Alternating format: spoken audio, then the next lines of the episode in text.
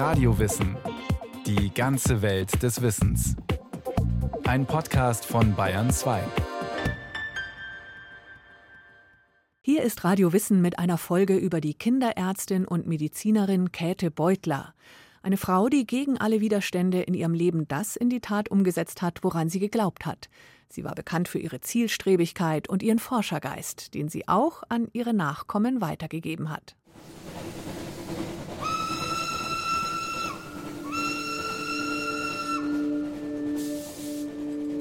Dezember 1935. In einem Zugabteil der Deutschen Reichsbahn sitzt eine Mutter mit drei kleinen Kindern. Sie sind alle gut gekleidet, haben wenig Gepäck dabei. Der Zug fährt von Berlin Richtung Westen. Die vier sind seltsam ruhig. Die Frau wirkt angespannt. Verstohlen wischt sie sich hin und wieder mit einem Spitzentaschentuch den Schweiß von der Stirn. Obwohl sie schwitzt, trägt sie ihren dicken Pelzmantel bis unter das Kinn zugeknöpft. Der Schaffner kommt.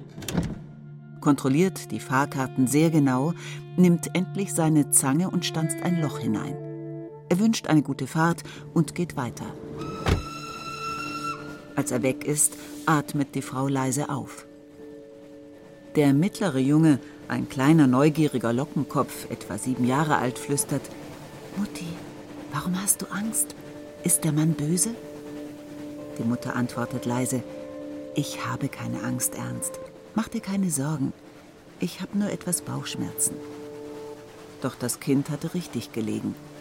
Die Mutter ist in der Tat sehr nervös. Sie trägt 10.000 Reichsmark am Körper, fein säuberlich verteilt, in ihre Wäsche eingenäht.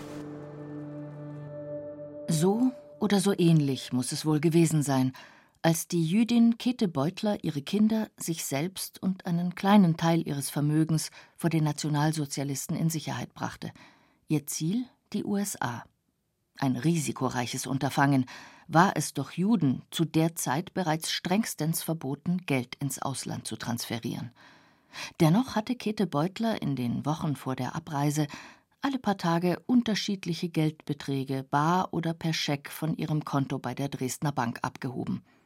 Dies war einem beflissenen Bankangestellten aufgefallen, der die Oberfinanzdirektion Berlin darüber informierte. Das Konto der Eheleute Beutler wurde gesperrt. Doch zu diesem Zeitpunkt waren Käthe Beutler und ihre Kinder längst abgereist. Mit dem Zug über Paris nach Cherbourg, von dort mit dem Schiff in die USA.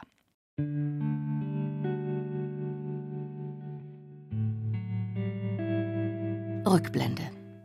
Käthe Beutler wurde am 11. Oktober 1896 in Berlin als Käthe Italiener in eine liberale jüdische Kaufmannsfamilie geboren. Ihre Mutter, eine gebildete Frau, gab ihr politisches Interesse, ihre Liebe zu den deutschen Dichtern und zur Musik, vor allem zu Johann Sebastian Bach und Gustav Mahler, an ihre Tochter Käthe und ihre beiden Söhne weiter. Die Mutter war es auch, die es ihrer Tochter als einem der ersten Mädchen im Deutschen Kaiserreich ermöglichte, das Gymnasium zu besuchen. Als Käthe 18 Jahre alt war, brach der Erste Weltkrieg aus. Ein Bruder fiel, der andere wurde in Frankreich interniert. Erst Jahre später kam er wieder frei. Auf einmal war Käthe das einzige Kind zu Hause im hungergeplagten Berlin. Ihre Eltern trauerten um den gefallenen Sohn, wegen des internierten Sohnes vergingen sie vor Sorge. In dieser Lage traf Käthe die erste grundlegende Entscheidung in ihrem Leben. 1918 begann sie ihr Medizinstudium. Möglicherweise spielten dabei auch die Sorge um die wirtschaftliche Zukunft der Eltern eine Rolle, vermutet die Medizinhistorikerin Sabine Hildebrand vom Boston's Children Hospital, die eine Biografie Käthe Beutlers geschrieben hat. Der eine Bruder war tot, der andere war nicht da. Äh, der Vater war nach ihrer Aussage angeblich nicht sehr geschäftsfähig, zumindest nicht so wie ihre sehr reichen Onkels, dass sie schlussendlich auch sozusagen einen Brotberuf finden musste. Käthe Beutler war eine von wenigen Frauen, die zu der damaligen Zeit Medizin studierten. Ihr Enkel Bruce Beutler, der Sohn des kleinen Ernst, der sich während der Flucht über seine nervöse Mutter gewundert hatte, erinnert sich, wie er sie einmal fragte, weshalb sie sich für dieses Studium entschieden habe. Und sie sagte, sie habe etwas Sinnvolles machen wollen. Eigentlich hatte sie ein sorgloses Leben. Sie hätte das nicht tun müssen. Aber sie wollte etwas Sinnvolles tun. Die Medizinhistorikerin Sabine Hildebrandt vom Boston Children's Hospital in den USA beschreibt die 20er Jahre in Berlin als eine Zeit des Aufbruchs für junge Frauen wie Käthe. Ins Studium gehen zu können und mit doch etlichen Kommilitoninnen dann schon jetzt zu studieren und da was ganz Neues aufzubauen. Da war eine relativ hoher Anteil von jüdischen Kommilitoninnen unter den Frauen im Medizinstudium, auch gerade in Berlin. Und es war einmal akademisch hochattraktiv. Sie hatte die international wesentliche äh, Lehrer da, die also international bekannt waren in allen Fächern, ganz ohne Ausnahme. Sie wurde in Mindeststudienzeit promoviert und konnte sich von da an Dr. Med Käthe Italiener nennen. Anschließend forschte sie an einem Waisenhaushospital zur Therapie der angeborenen Syphilis, unter der viele der Kinder dort litten. So wurde sie Kinderärztin. Ihre Zielstrebigkeit hat Käthe Beutler an ihre Nachkommen weitergegeben. Das bestätigt ihre Enkelin Naomi Nishimura.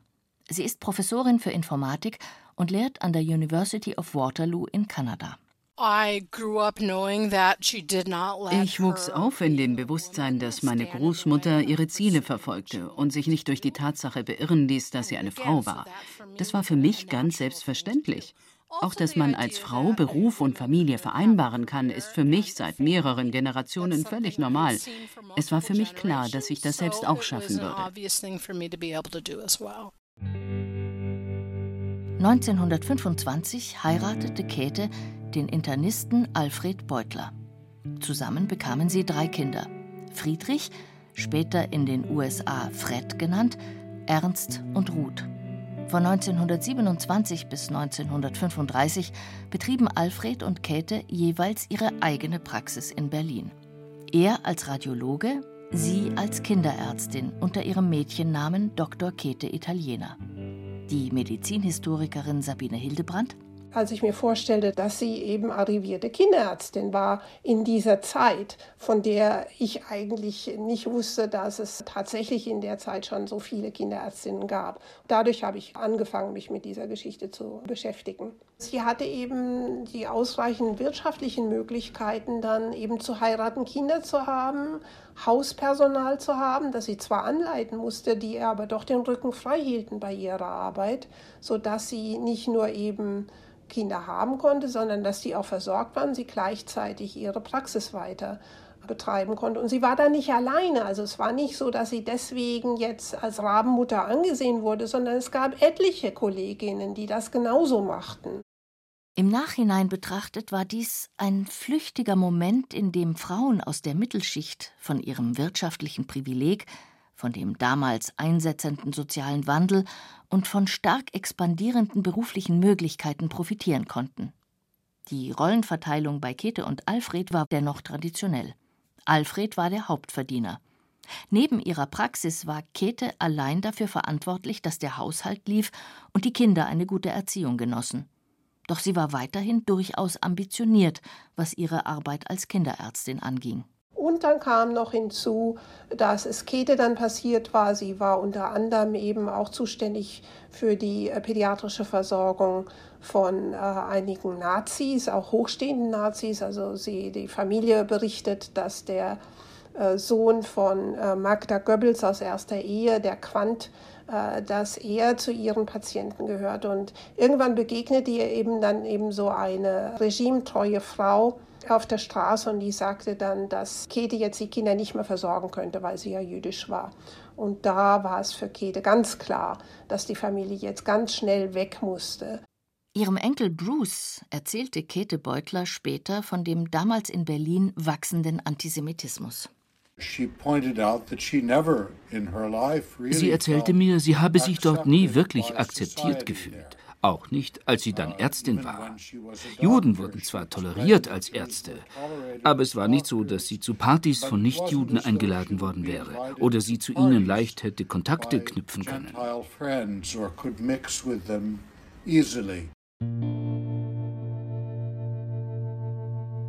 Wieder traf Käthe Beutler eine Entscheidung mit Weitsicht. Schon 1935 kam sie zu dem Schluss, dass sie Deutschland verlassen müssten. Sie überzeugte ihren Mann Alfred, mehrere Erkundungsreisen nach Palästina zu unternehmen. Ein weiterer Grund für die Emigration war, dass sich Käthe Sorgen machte, ihre Kinder würden unter dem Naziregime keine gute Schulbildung erhalten. Jedenfalls war das der, genau der Grund, den Alfred Beutler dann eintragen ließ in dem Antrag auf das äh, Auswanderungsvisum nach Palästina, dass er keine Möglichkeit sah, dass die Kinder jemals in Deutschland, das waren bis da, da ja schon die drei Kinder, äh, dass die Kinder jemals in Deutschland eine adäquate Ausbildung bekommen würden. Tatsächlich wurde die Montessori-Schule, die Fred, der älteste Sohn, zunächst besucht hatte, von den Nationalsozialisten geschlossen. Wie lange es die jüdischen Schulen in Berlin noch geben würde, war ungewiss. Unerwartet bekamen die Beutlers Ende 1935 eine Bürgschaft von einem Onkel aus den USA, so dass Alfred Beutler direkt aus Palästina nach Amerika reiste. Und Käthe folgte mit den Kindern nach. In den Vereinigten Staaten, im ländlichen Wisconsin, änderte sich das Leben für die Beutlers grundlegend. Sie stand jetzt da mit drei kleinen Kindern und keinerlei Haushaltshilfe. Also sie musste wirklich alles alleine machen. Äh, sie musste kochen lernen, das hat sie vorher nie gelernt. Also und Fred äh, schwärmt heute noch von ihrer furchtbaren Leber, äh, die sie gebacken hat. Und derweilen eben Alfred seine Praxis sehr schnell wieder aufbauen konnte. Aber sie musste eben zusehen, wo sie bleibt mit den Kindern und hat es trotzdem geschafft. Käthe Beutler wollte wieder zurück in ihren Beruf, erinnert sich ihr ältester Sohn Fred. Uh, sie schaffte die ärztliche Zulassungsprüfung, obwohl sie sie auf Englisch machen musste. Dabei war ihre Muttersprache ja Deutsch. Meine Mutter hat ein Schild rausgehängt. Darauf stand, dass sie praktizierende Kinderärztin ist. Aber ich glaube nicht, dass sie sehr viele Patienten hatte. Auch sie hat ihre Medical License, ihre Approbation hier wieder gekriegt, was nur ganz wenigen Frauen, die mit einem Arzt-Ehemann in die USA kamen, tatsächlich geschafft haben. Und ja, und hier traf sie natürlich auch wieder auf die üblichen Antisemitismus und den äh, Misogynismus, der in dieser Zeit ja eigentlich überall auf der Welt vorhanden war. Sie wurde von den Amerikanern gemieden. Es gab damals in den USA gravierende Vorbehalte nicht nur gegenüber Frauen im Allgemeinen und Medizinerinnen im Besonderen, sondern auch gegenüber Jüdinnen und Juden und Deutschen. Dass sie Deutsche war, hörte man sofort. Käthe Beutler sprach bis an ihr Lebensende Englisch mit starkem Akzent. Sie gab sich keine besondere Mühe, in die amerikanische Kultur einzutauchen und bloß nicht aufzufallen, erzählt Enkelin Naomi Nishimura, die Tochter von Käthes Tochter Ruth. Sie war eine geradlinige Frau. Sie sagte sehr direkt, was sie dachte. Sie redete nicht um den heißen Brei herum. Sie machte sich keine Gedanken, ob sie aus dem Rahmen fallen würde. Sie tat, was sie tun musste. Meine Mutter erzählte mir von einer Kindheitserinnerung aus Wisconsin. Sie schämte sich, weil ihre Mutter anders aussah als die anderen Mütter. Sie trug einen schweren Mantel. Keine der anderen Mütter hatte so einen Mantel. Meine Großmutter hat das aber überhaupt nicht gestört. Es ist nicht unbedingt so, dass sie außergewöhnliche Dinge tat. Es war ihr einfach egal, was andere über sie dachten. Käthe Beutlers oberstes Ziel, ihre Kinder sollten die bestmögliche Bildung erhalten. Bruce Beutler, der Sohn des zweitgeborenen Ernst Beutler, über seinen Vater. Eine Geschichte erzählte er immer wieder. Als er in die USA kam, konnte er kein Wort Englisch. In der Schule sagte der Lehrer etwas auf Englisch und alle begannen zu schreiben. Mein Vater schrieb einfach von seinen Banknachbarn ab. Wie sich herausstellte, hatte er den Namen des Jungen abgeschrieben. Da merkte der Lehrer, dass mein Vater kein Wort Englisch konnte. Aber er lernte sehr schnell und schon bald war er Klassenbester. Und mit 15 wurde er auf die University of Chicago geschickt, wo er an einem Programm teilnahm, bei dem er ein vierjähriges College-Studium in nur zwei Jahren absolvieren und dann Medizin studieren konnte. Mit gerade mal 21 Jahren hatte Ernst sein Medizinstudium beendet. Später machte er sich als renommierter Hämatologe international einen Namen. Einerseits wurde Bildung zu Hause großgeschrieben. Andererseits spielte, nach Einschätzung von Ernsts Sohn Bruce, ein weiterer Faktor eine Rolle für die Bildungserfolge der Beutlers. Being an immigrant family als Kind von Einwanderern werden besondere Anforderungen an dich gestellt. Du bist an einem fremden Ort. Du musst auf Zack sein, schnell Englisch lernen und versuchen, weiterzukommen. Und das ist sicher etwas, was meine Großmutter all ihren Kindern eingetrichtert hat. Mit Erfolg. Ketes Sohn Fred wurde Professor für Elektrotechnik und Informatik. Seine Schwester Ruth wurde Psychologin. Und zu einer Zeit, als sogenannte Interracial Marriages, also Mischehen, in vielen Teilen der USA noch illegal waren, heiratete Ruth einen Japaner, zum Verdruss besonders des Vaters, erinnert sich Fred. Also, uh, mein Vater ärgerte sich sehr über sie, weil sie sich mit Leuten aus Asien verabredete. Uh, Später, als ich mal zu Besuch war, war gerade ein Japaner für den Nobelpreis nominiert worden. Da änderte er seine Meinung komplett.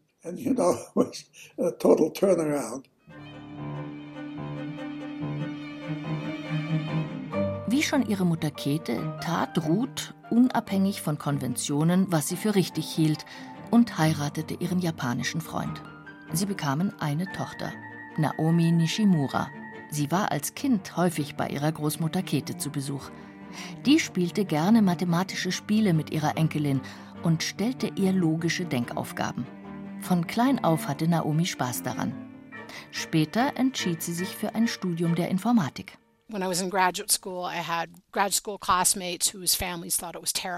Als ich in der Graduiertenschule war, hatte ich Freundinnen, deren Familien sagten, Informatik sei nichts für Mädchen. Also in meiner Familie war das nicht so. Meine Großmutter war voller Hochachtung für Mathematik. Je abstrakter, desto beeindruckender war es für meine Großmutter. Ich wurde nicht davon abgehalten, einen mathematischen Beruf auszuüben. Zu der Zeit, als Naomi studierte, waren Frauen in der Informatik auch in Nordamerika eher die Ausnahme. Inzwischen ist sie Professorin an der University of Waterloo in Kanada. Professoren waren auch Naomis Onkel Fred und Ernst Beutler, ebenso wie ihr Cousin Bruce Beutler, dem 2011 der Nobelpreis für Medizin verliehen wurde. Ketes Enkel Bruce führt seinen Erfolg auch auf seine Großmutter zurück – er erinnert sich, wie sie ihn und seine Brüder anspornte. Sie lobte uns nur äußerst selten. Sie sagte nicht, wie toll unsere Zeugnisse seien. Das wurde einfach vorausgesetzt. Sie schwärmte stattdessen von historischen Persönlichkeiten. Da Vinci, Einstein, Mozart, Bach. So bekamen wir eine Vorstellung, wonach wir streben sollten. Seine Großmutter hatte einen starken Einfluss auf seine wissenschaftliche Karriere, sagt Bruce Beutler. Auch im hohen Alter noch verfolgte sie die Forschungsarbeiten ihres Enkels mit großem Interesse. Ich erinnere mich, wie ich ihr erzählte, als sie schon sehr alt war, dass wir versuchten, den Lipopolysaccharid-Locus bei Mäusen zu klonen. Das zog sich über fünf Jahre. Sie sagte, vielleicht schaffst du es nie. So war sie. Sie konnte ziemlich schonungslos und brutal ehrlich sein. Ehrlichkeit war ihr überhaupt sehr wichtig, eine ihrer wesentlichen Charaktereigenschaften.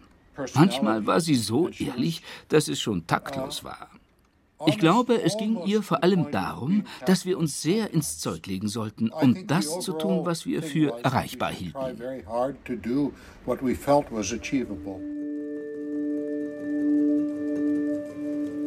Käthe Beutler prägte mit ihrer Persönlichkeit die zahlreichen Wissenschaftlerinnen und Wissenschaftler ihrer Familie. Sie vermittelte ihnen, wie wichtig es ist, sich nicht auf andere zu verlassen, wenn es um weitreichende Entscheidungen geht. Sie nahm ihr Leben stets selbst in die Hand. In den 20er Jahren in Berlin wurde sie Ärztin, heiratete, bekam Kinder und schaffte es, Familie und Beruf unter einen Hut zu bringen. Als die Nationalsozialisten an die Macht kamen, bewies sie politische Weitsicht und brachte ihre Familie früh in Sicherheit. In den Vereinigten Staaten erlangte sie, allen Schwierigkeiten zum Trotz, ihre Approbation als Ärztin zurück. Und als sie bereits über 90 Jahre alt war, half sie noch für die Forschung, die Lebensgeschichten von jüdischen Medizinerinnen und Medizinern zusammenzutragen, die wie sie aus NS-Deutschland vertrieben worden waren. Bis ins hohe Alter war sie die Matriarchin, die die Familie zusammenhielt. Käthe Beutler wurde 103 Jahre alt.